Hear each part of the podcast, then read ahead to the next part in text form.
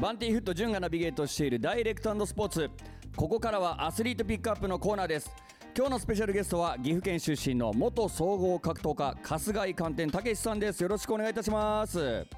ろしくお願いします今日は受けていただきありがとうございますいやこちらこそあのありがとうございます本当にこうまさかまさかの哲平さんの番組にこう出演していただいててその時に僕たちのこのスタジオの前を通っているのを僕が見てですねあれはいはいまさかみたいな感じだったんですよ僕本当に総合格闘技が大好きで はいはあいれ春日井さんじゃないかななんていうふうにずっと思っててでその、はいはいてっぺいさんの収録が終わるまでちょっとずっと待っててですねこそっとてっぺいさんのマネージャーにあれって春日井選手じゃないですかっていう話の流れの中でいろいろこうリンクさせていただいて今週はですね春日井さんのこの格闘技のルーツについていろいろインタビューさせていただきますので、よろしくお願いいたします。こちらこそよろしくお願いしますまずはですねこの春日井さんのミドルネームこうはい寒天というところにちょっと僕も着目したいんですけどもはいこの寒天というミドルネームはいつ頃からこう付け出したんですかえっとですね僕あのー、2011年かな、はいもう十何年前にプロデビューしてるんですけどはいプロデビューした時に、えーつけました寒天たけしという名前でうんはいこの寒天というのはこう春日井さんにこうゆかりのあるものでもあるんですねそうですあの地元がですねあの岐阜県の恵那市山岡町ってとこなんですけどはい、めちゃくちゃ田舎なんですけど、うん、細寒天の名産地なんですよはいなのでその寒天をもっとあの多くの人に知ってもらえたらいいなっていうのと、寒天だけってなんか覚えやすいんではいあのーまあそんな感じで軽い気持ちでつけました初めはいや初めはでも軽い気持ちですけどやっぱこう自分の地元というか育った町をこうレペゼンしているところがかっこいいなと思いますしこの最初にこはいありうがとうございます春日井観点たけしって名前を聞いた時にもう絶対忘れないなと思いましたもん本当にまあ忘れないですよね忘れうんないしもうインパクト大だなと思ったんですよね本当にありがとうございますであのちょっと気になったことがあってですね春日井さん、はこう格闘技をやる前ってこう11年間サッカーをやっていたっていう話をちょっと聞いたんですけどもそうですね小学校2年生から高校3年生までやってましたね11年間やってたっていうことで結構こうサッカーも好きで今も見たりとかしてるんですかいやあのーサッカーはやっぱお父さんがやっててあそうなんですねで親父は結構強かったらしいんですよはいうまかったらしくてはいなんですけど、まあ、お前もやってみろって感じで、まあ、自分からやりたいっていうスポーツではなかったんですけど、はいまあ、でも、長く11年やらせてもらいましたうーね。んはい。まあでも本当にそのサッカーを11年間こう続けられてその後あの企業の方に就職されてですねそこかはらいこう格闘技に出会うこう格闘技を始めるっていうこうきっかけっていうのは何だったんですかえーっと、まあ、その、その当時、僕が高校生の時とか、ヒーローズっていうのがやってたんですよね。あの、はい所秀夫選手とかうがん、あの、須藤元気選手とか、山本キッド選手とかがはい、活躍されてた、あの、ヒーローズを見たってのも一つきっかけですしう、ん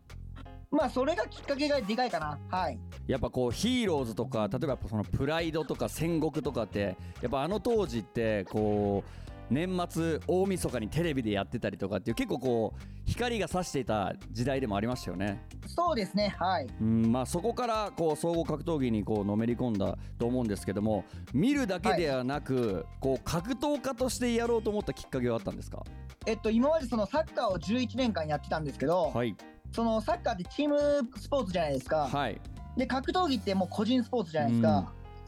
なんでその個人スポーツその全部自分に責任があって全部自分にリターンも返ってくるっていうはいそういうスポーツにちょっと憧れはうんやっぱりちょっとありましたね、りうん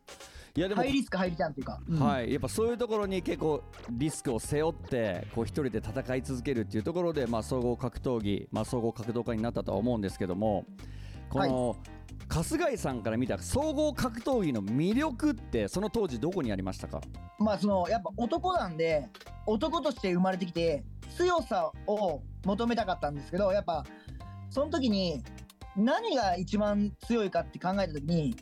その総合格闘技って寝てもあるし立ってもあるし、全部じゃないですか、はいなのでその強さを求めるんだったら総合格闘技が一番強いかなと、うん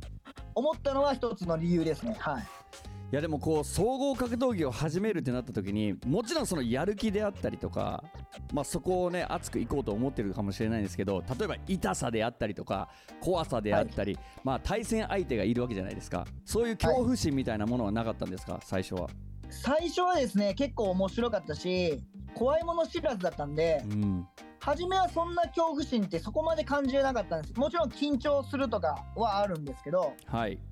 その怖いとか痛いとか、そういうのはあんまりあの考えたことなかったけど、はい、でもやっぱりキャリアを積み重ねていくうちに、うんそういう恐怖心は大きくなりました。あーなるほど、はい負けるかもしれないとかそういうやっぱり試合前とかにいろいろ考えたりとかしましたかまあそうですね、あのそういう時もありました。はい。うんまあ、最初はこう働きながらジムに通っていたということなんですけどもこう試合に出るようになったのはこうジムに通い続けてから何ヶ月後とか何年後とかなんですかえっとですね、一番初めに、僕あの、まあ、その11年サッカーやってて動いてたんで、もともと、スポーツはやってきた人間だし、あと、その、高校の時に筋トレに目覚めたんで、はい筋トレ、ウエイトは結構やってたんで、力にはちょ結構自信があったんです。なんで、あの初めて2ヶ月ぐらいで、ジムの代表の方が、ちょっとまあ、寝技だけの試合出てみろって言われて、うんはい初めて2ヶ月ぐらいで、その、グラップリングって言うんですけど、寝技だけの試合に出たのが初めてです。寝技ってまた総合格闘技の中でもストライカーとか多いかもしれないですけど寝技ってなかなか難しいなっていうこう印象が僕自身あるんですけども、はいはいはい初めて2ヶ月でそのグラップリングの試合に出るっていうそれなんかもう僕的にはすごいなと思うんですけど春日井さんそのデビュー戦はいかがでしたかデビュー戦はですね、もう今でも覚えてますけど、ポイントをめちゃくちゃ取られて負けましたね、判定で。あでも決められることはなかったんですねそうなんです、決められることなかったんですけど、あのトーナメントだったんですよ、グラップリングの。はいで、そのトーナメント、1回戦でその優勝施設に当たって、うんめちゃくちゃポイント取られて負けましたね。ジムに通い始めて2ヶ月でこのアマチュアのはいこうグラップリングの試合に出てそこからこうはいプロの格闘家になったのは大体いつ頃なんですかえっとですね、僕結構早くてですね、はい格闘技始めて多分2年ぐらいで、はい当時、あの、アマチュアシュートっていうのがはいアマチュアの中で総合格闘技の中で一番大きい団体というかアマチュアはの団体だったんですけど、そこでみんなあのプロ中学小学を狙って、うんあのライセンスを取りに行ってたんですけどはい僕もそのアマチュアシュート出てその地区予選勝って全日本って全国大会出てはい当時は3位になればそのプロライセンスが降りたんではいすで僕2年ぐらいで取りましたね結構早かったです僕は。はい、やり始めた時にもう俺はプロの格闘家としてやっていくんだみたいな決意っていうのはあったんですかいやその時はまさか自分がそのプロにプロっていうかライセンスを取れるような人間になると思ってもなかったですし、はいあのプロ1本出てその時のあのデビュー戦のファイトマネーなんか本当い2万とかなんで、はいもう全然そんなんで食べてきないしうんその1本でやっていくっていうのはもう全然考えてなかったですやっぱりこう最初のこうファイトマネーってやっぱ2万円ってやっぱ本当なんですねもう1万とかでも多いっすよあそうなんですか、はなんかこういろいろメディアとかで総合格闘技でご飯を食べていくのは難しいみたいなっていう話をよく聞くんですけどもい、はい、実際本当にこう2万円とかそういう世界なんですね。そうですねでもそれはもう十何年前の話で、うん今の方がやっぱりこんだけライジンとか総合格闘技に注目が浴びてちはいょっと人気になってきてるから、今の方がやっぱ格闘技で食べていくっていうのは昔よりも難しくないと思いまうす。んなんか今とかでやるとこうスポンサーさんとかパンツスポンサーとかなんかそういうのも結構たくさんあるなみたいな風に思ってたりとかこう、はいはいやっぱ集客とかも昔よりはやっぱり多いのかななんていう風に思うんですけどもそうですね。あの春日井さん実際このアマチュア格闘家からこうプロに転身した時にこのはアいマチュアとプロのこの違いみたいなところはどこに感じてましたか、そのアマチュアシュートしか僕アマチュアの総合格闘技出たことないんですけど、はい柔道場とかもうそういうあのリングとかケージとかそういうのじゃなくて本当に柔道場でだだっ広いところでやってたし、はい、当時のアマチュアシュートのルールはパウンドって寝た状態での打撃がなかったんですはい、なので、まあ、プロとアマチュアの違いはやっぱりそこの寝ても打撃があるとうか、んで、リングの中で戦うとか、まあ、そういう違いはありました。はうい。ん実際春日井さんのファイトスタイル的に打撃なのか組み技なのかどちらがこう得意でしたか結構僕グラップラーっていうか言われるんですけど、はい自分の中では打撃も打撃で好きだし、はい、寝技は寝技で好きだからう、ん、一応まあオールラウンダーって形の位置づけだから何でも一応総合的に何でもできますよっていう、んあの部類のファイターですねトータルはいファイター的な、そういう感じですね。あそうですそうですはういんまあ、実際こうプロとして、えー活躍されてましたが春日井さん実際こう自分のこう障害戦績とかって覚えてるもんなんですかあ障害成績覚えてますよえっとウィキペディアに載ってるのは確か多分26勝9敗なんではいだから